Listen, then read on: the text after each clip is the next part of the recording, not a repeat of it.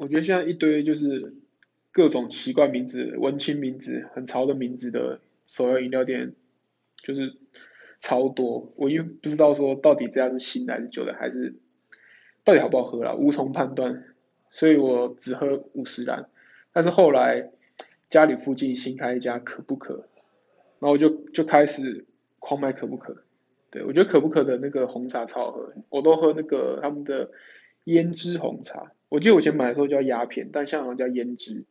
对，然后我觉得它的那个茶味很够，然后非常的有真的有回甘的感觉。就是以纯茶来说，纯就是没有加任何奶或是那个像什么珍珠之类的话，我觉得可不可红茶真的是算非常不错，而且价钱又蛮便宜的这样。